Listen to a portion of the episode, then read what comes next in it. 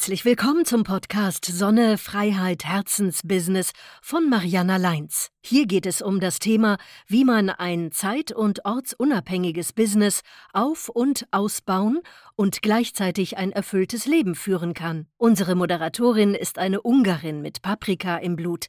Sie zeigt in Beiträgen und Interviews, wie man ein Geschäft aufbaut, das man auf längere Reisen mitnehmen kann. Lass dich inspirieren.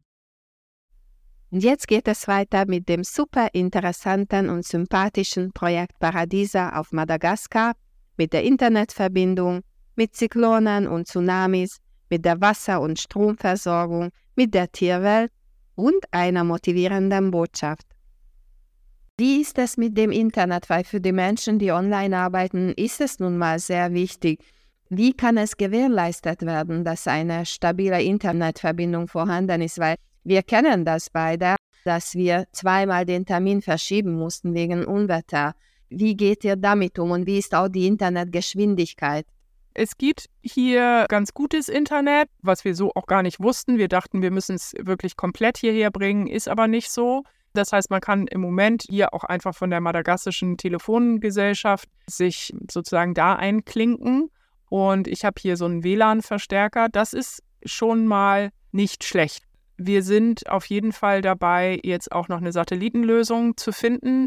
Also einfach den besten Anbieter sozusagen herauszufinden für diejenigen, die jetzt wirklich darauf angewiesen sind. Also für, ich gucke mal irgendwie abends einen Film oder ich chatte mit irgendwelchen Leuten oder so, ne, ist das Internet hier natürlich längst gut genug. Aber für diejenigen, die jetzt eben stabile Verbindungen für Calls brauchen oder fürs Trading oder, oder, oder, da sind wir jetzt noch dabei, einfach die beste Lösung zu finden, wo man dann entweder für mehrere Häuser, die das alle nutzen wollen, eben so eine Satelliten sich hinstellt oder eben auch solche Coworking-Plätze, wo man dann hingehen kann und das nutzen kann.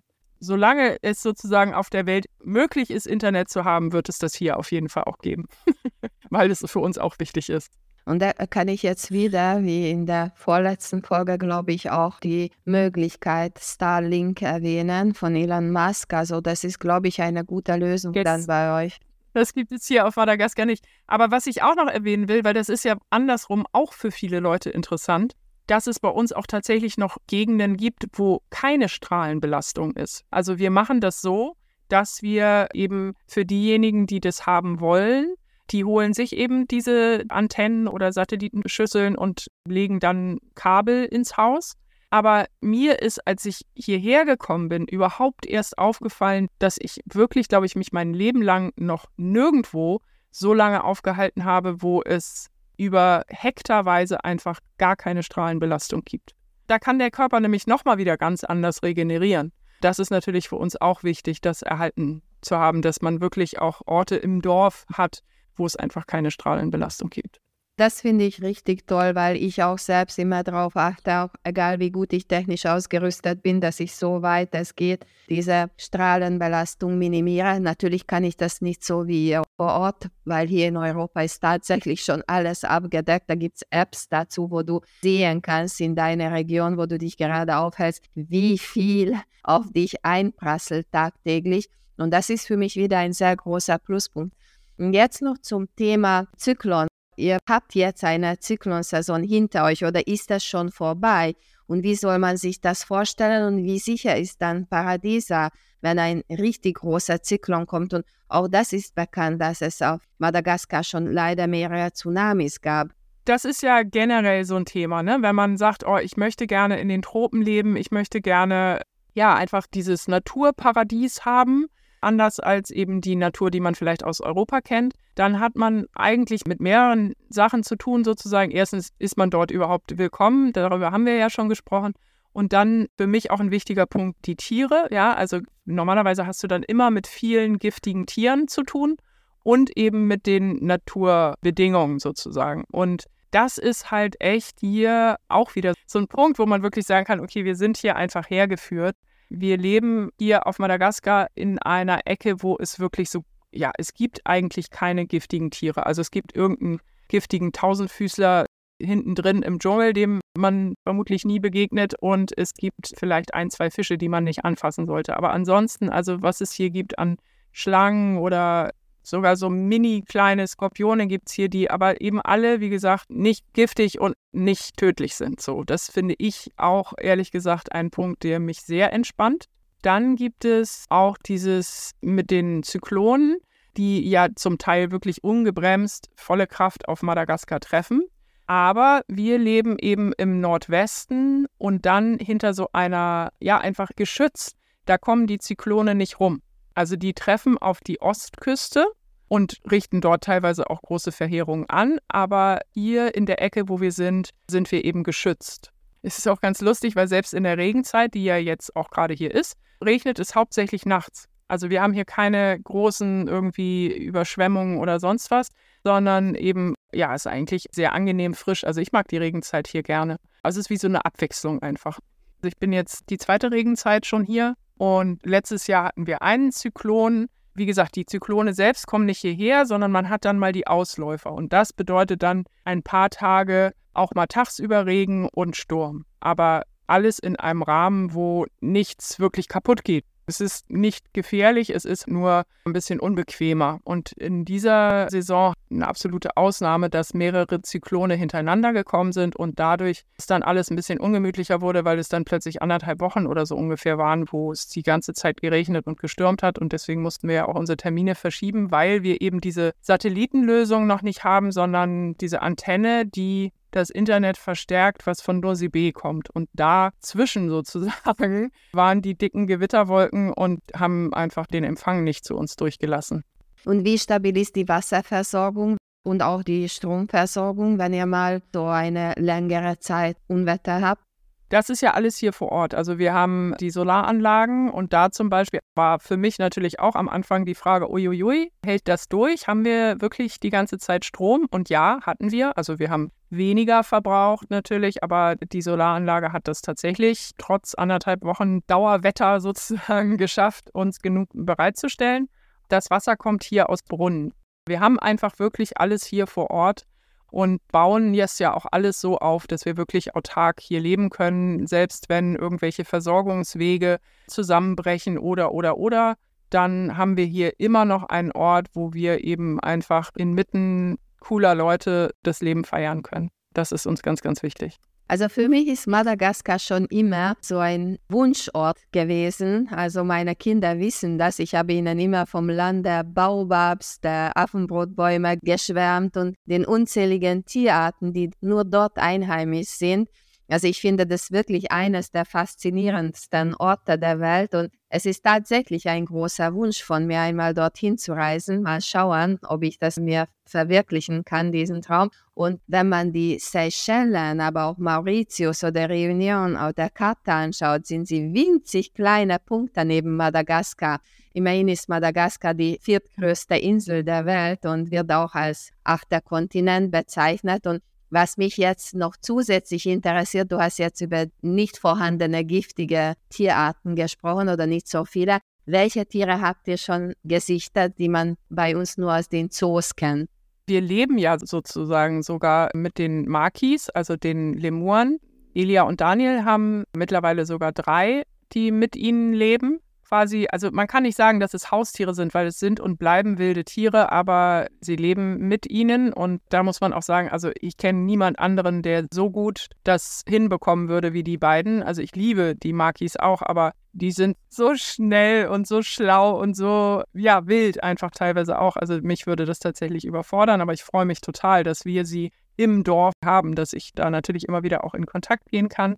Ansonsten, wie gesagt, wir haben so mini kleine Skorpione, also wirklich mini klein, ich weiß gar nicht, so ein paar Zentimeter groß nur, die man jetzt auch nicht überall woanders sieht. Dann haben wir verschiedene Schlangenarten, die auch manchmal am Rande des Gartens oder so zu sehen sind. Dann haben wir natürlich Delfine und Wale und die Landschildkröten und Wasserschildkröten, mit denen man auch schnorcheln kann und was einfach total schön ist.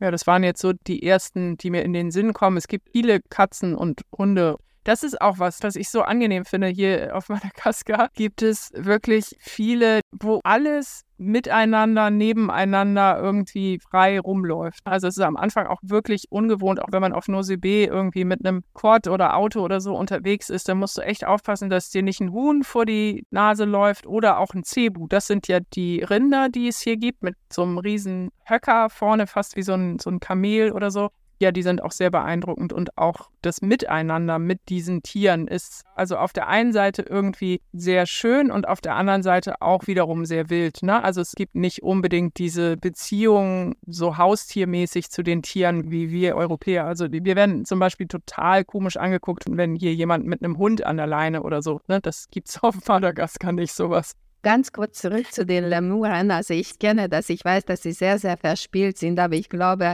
sie erfordern viel Souveränität und Klarheit. Wie du sagst, es sind immerhin wilde Tiere und wie alle Affenarten, die testen nun mal gerne die Menschen. Also kann ich mir vorstellen, dass es teilweise herausfordernd ist. Jetzt noch vielleicht Richtung Schluss möchte ich gerne wissen, wie bei dir ein typischer Tag aussieht und wie du das hinbekommst, dass du, und nicht nur du, sondern alle, die dort leben, dass es nicht wie eine Dauerurlaub wird, sondern dass man tatsächlich auch produktiv arbeiten kann, weil immerhin braucht jeder Einkommen, aus dem man lebt. Das ist eine spannende Frage. Gesprochen hast du überlegt, weil im Grunde genommen ist es schon auch eine Art Dauerurlaub, muss ich ganz ehrlich sagen. Zumindest, wenn man jetzt die Kriterien ansetzt, nach denen andere Leute Urlaub machen. Wobei ich eben auf Reisen letzten Endes ja das auch immer schon hatte. Also wir schauen einfach schon, ja, man könnte fast sagen, dass wir uns das sogar auch von den Madagassen noch mehr abschauen, ne? weil die arbeiten sehr viel, fangen auch früh an und sind sehr, sehr produktiv und auf der anderen Seite dann auch wieder stundenlang gar nicht oder mögen das total gerne auch mit vielen zusammenzuarbeiten, weil sie sich dann untereinander unterhalten können. Und das ist eigentlich eher dieses. Also die Arbeit gar nicht mehr wie eine harte, anstrengende, teilweise auch doofe Beschäftigung wahrzunehmen, sondern das so in diesen Freizeitflair sozusagen mit reinzunehmen. Das ist es eigentlich. Also hier bei mir sieht jetzt ein, ein, Tagesablauf zum Beispiel so aus, dass ich eigentlich jeden Tag erstmal an den Strand gehe mit den Hunden, je nachdem, welches Kind auch mit will, da spazieren gehe, schwimmen gehe. Wir haben ja auch so einen Flusslauf, wo man, je nachdem, wie Ebbe und Flut ist, da teilweise gegen anschwimmen kann. Also du kommst gar nicht gegen an. Du kannst teilweise nicht mal gegen anlaufen, aber es ist dann auch gleich so ein kleines Workout, was man da machen kann. Also diese Abwechslung von ich bin draußen, ich laufe oder ich mache einen Ausflug oder wie auch immer und dann eben auch wieder dieses ich ziehe mich zurück. Also jetzt bei mir im Moment ist es ja hauptsächlich dann eben online, dass ich arbeite, wobei ich hier auch noch einen Kunstort eröffnen möchte und eben selber auch male. Also ich glaube wirklich, dass es auch für alle, die hierher kommen, eigentlich die Arbeitszeiten sind nicht mehr so krass getrennt, sondern es ist einfach ein fließender Wechsel von das, was man vielleicht jetzt als Ausflug und Freizeit und sonst wie empfindet oder dem, wo man sagt, so jetzt arbeite ich wirklich konzentriert. Noch ein wichtiger Punkt, die Sprache, weil Madagaskar ist eine ehemalige französische Kolonie. Also ich gehe davon aus, dass neben der Landessprache glaube, das heißt Malagasy oder so etwas, Französisch die zweite Sprache ist. Wie gut könnt ihr euch mit den Einheimischen verständigen? Genau, wie du sagst, also alle sprechen Madagassisch dann ein Großteil Französisch, wobei man auch sagen muss, hier zum Beispiel in den Dörfern, wo wir hier sind, sprechen längst nicht alle Französisch, also eigentlich eher die wenigsten. Oder auch nur so ein paar Worte, so wie ich auch. Ja, ich kann auch nicht gut Französisch, auch immer noch nicht. Und bei uns im Dorf, also in Paradiesa, ist dann die Dorfsprache sozusagen Englisch, auf die wir uns geeinigt haben weil wir ja auch Menschen aus der ganzen Welt gerne hier haben möchten, damit es einfach noch vielfältiger ist. Also entweder lernt man eben relativ schnell Madagassisch oder Französisch oder hat einfach einen Übersetzer. Also wir haben ja auch hier von unseren Angestellten genug Leute, die dann immer wieder übersetzen. Ist die Sprache Madagassisch schwer? Ja, es ist schon einfach anders. Also es ist jetzt was anderes als, was weiß ich, Englisch oder Spanisch oder Französisch zu lernen. Wobei es auf der anderen Seite auch so ganz, ganz einfache grammatikalische Regeln und so gibt. Also ich schwanke so, ob man es schwer nennen kann oder nicht, keine Ahnung. Es ist auf jeden Fall fremd, sagen wir so. Es ist schon von Sprachklang und so erstmal fremd. Wie viele Kinder und Jugendliche gibt es bei euch? Wird es den Kindern, aber eher den Jugendlichen nach einer Weile nicht langweilig? Weil für viele Jugendliche ist ein sehr langer Urlaub bestimmt sehr willkommen, aber mit der Zeit könnte es sein, dass sie sich etwas mehr Action wünschen. Ja, das ist bei uns tatsächlich sogar eher andersrum, denn wenn man die Kinder, Jugendlichen vor allen Dingen natürlich auch in Europa sich anschaut, dann muss man ganz ehrlich sagen, die allermeisten sind gelangweilt. Also auf der einen Seite überfordert oder Burnout von all diesen ganzen Leistungsansprüchen und auf der anderen Seite eigentlich eben gelangweilt oder unterfordert, was die Bereiche anbelangt, die sie wirklich interessieren oder ausmachen oder so. Und hier ist es eben so, klar, ist natürlich auch total typabhängig oder teilweise altersabhängig. Wir haben ja wirklich alle Altersstufen mit dabei.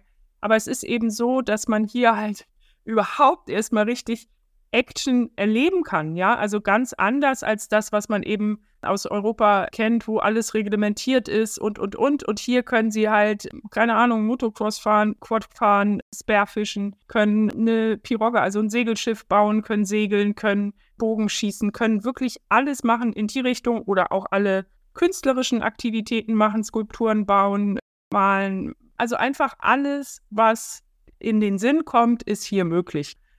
Insofern haben wir eher die andere Erfahrung eben gemacht, dass Kinder und Jugendlichen hier aufblühen und sich endlich ausleben können. Sorry für eventuelle Hintergrundgeräusche hier. Ich bin gerade im Hotel. Wir haben nachher die Feier eines Jugendlichen, der nämlich 18 wird. Dafür sind wir jetzt extra aus Paradiesa sozusagen rübergehüpft nach Nosebe und feiern natürlich mit. Und ja, hier sind einfach auch ein paar andere Hotelgäste, die hin und wieder was zu sagen haben. Ist kein Problem. Und jetzt noch ganz kurz zurück zu der Beach Academy. Wie sollen wir uns das vorstellen, beziehungsweise wie plant ihr vor, dass die Kinder später auch einen Schulabschluss machen können, falls sie sich später eher für ein konventionelles Leben entscheiden? Das Spannende ist, dass ich also auch aus Erfahrung, ne, wir waren ja jetzt vorher auch viel auf Reisen und ich erlebe das bei anderen reisenden Familien.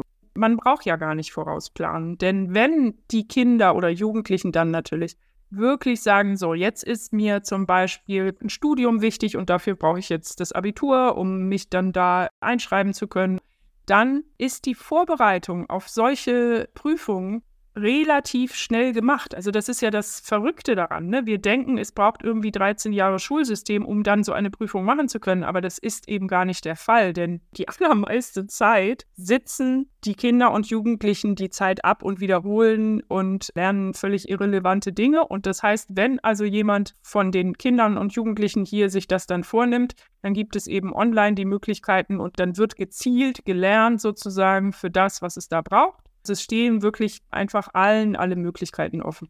Und jetzt ganz spezifisch noch auf euch bezogen, beziehungsweise auf dich. Wie hast du dir diesen besonderen Traum finanziert und worauf lebst du jetzt?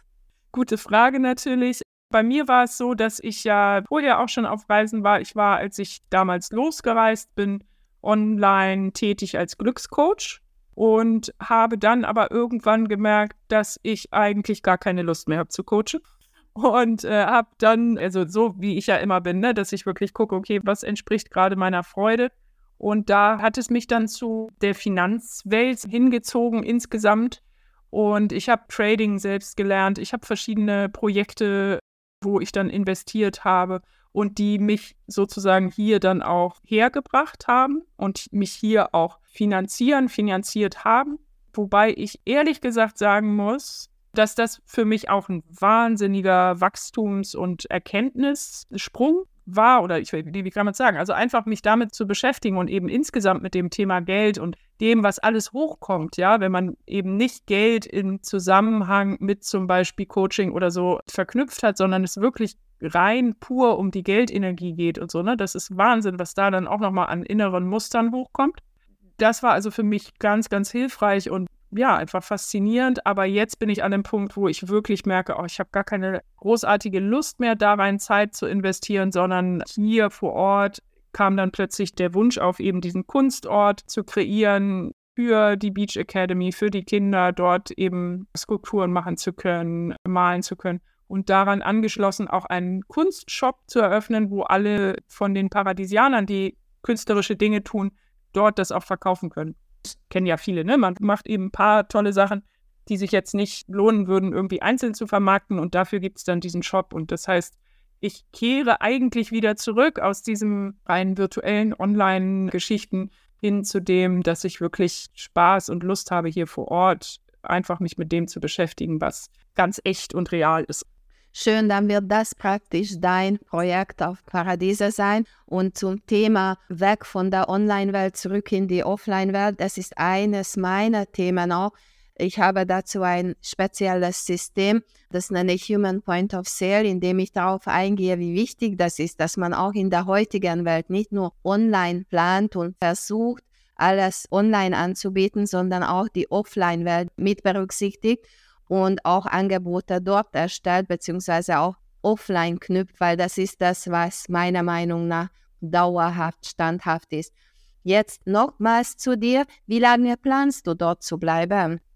Also für mich vereint Paradiesa all das, was ich mir sozusagen immer von einer Homebase, einem Standort gewünscht habe. Plus, sie überrascht mich fast täglich, würde ich sagen, mit Überraschungen, wo ich merke, boah, ist das schön, ist das geil, diese Möglichkeit zu haben, daran teilzunehmen oder ja, so inspiriert zu werden von den anderen, die hierher kommen oder von den Projekten, die hier gemeinsam möglich werden und auch von Afrika einfach, ne, diese Lebensfreude, dieses pure Leben, dieses pure Wildnis und Liebe.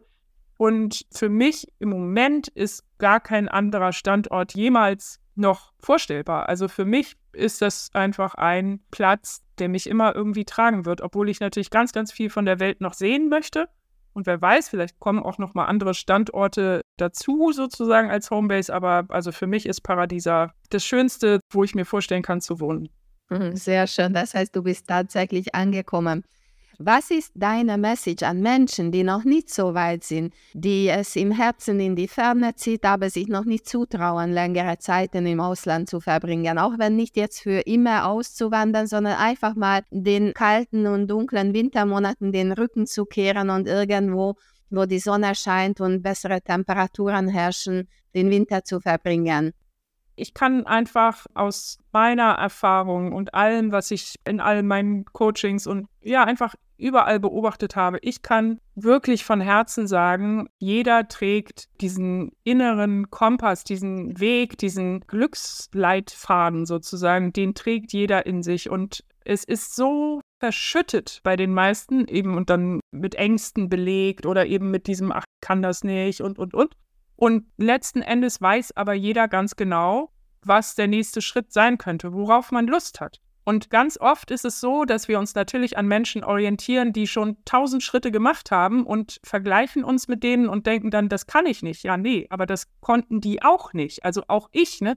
Ich habe einen Schritt vor den nächsten gesetzt und hätte mir niemals vorstellen können, dass ich hier jetzt in Afrika bin und dass ich eine, eine Beach Village selbst mit aufbaue. Und ich hätte es auch damals gar nicht gekonnt. Ich hätte es wirklich nicht gekonnt. Und das ist eigentlich das, was ich mitgeben kann, nämlich dieses, du brauchst nicht jetzt schon können oder wissen oder du brauchst gar nichts. Du brauchst einfach nur in dich hineinspüren, worauf hätte ich wirklich Lust? Ja, was ist das, wo ich mich angezogen fühle und eben auch mit der Freiheit, zu wissen, das ist vielleicht nur ein Schritt auf dem Weg und ich muss nicht irgendwie dann schon irgendwo angekommen sein oder ich muss wirklich nichts wissen. Ich darf jeden Schritt auf meiner Reise genießen. Das ist es. Und natürlich auch wissen, hey, gehören die größten Herausforderungen und Challenges wirklich mit dazu. Die haben wir hier auch, natürlich. Jeder hier muss über sich selbst hinauswachsen, weil wir hier etwas kreieren, was es so auf der Welt noch gar nicht gibt. Und natürlich ist das Wahnsinn, ja,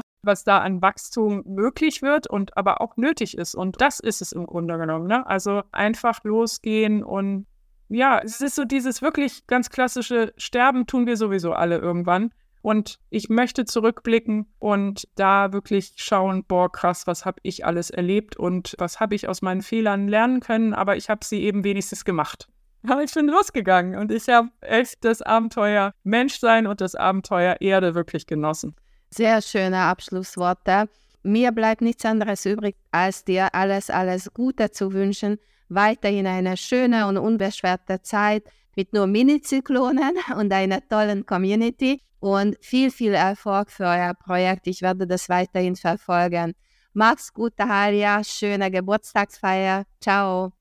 Danke dir, Mariana. Danke, dass du mich eingeladen hast, dass ich hier erzählen konnte. Und ich freue mich, wenn ich inspirieren konnte und jeder wirklich so seine Schritte geht und sein Funkeln in die Welt bringt. Danke dir. Das war die heutige Episode von Sonne, Freiheit, Das war die heutige Business Episode von von Marianne Sonne. Freiheit, Schön, dass du dabei Herzensbusiness. warst. Abonniere den Podcast-Kanal, Schön, dass du damit dabei du am warst. Thema dran Abonniere bleibst. den Podcast-Kanal, damit du am Thema dran bleibst.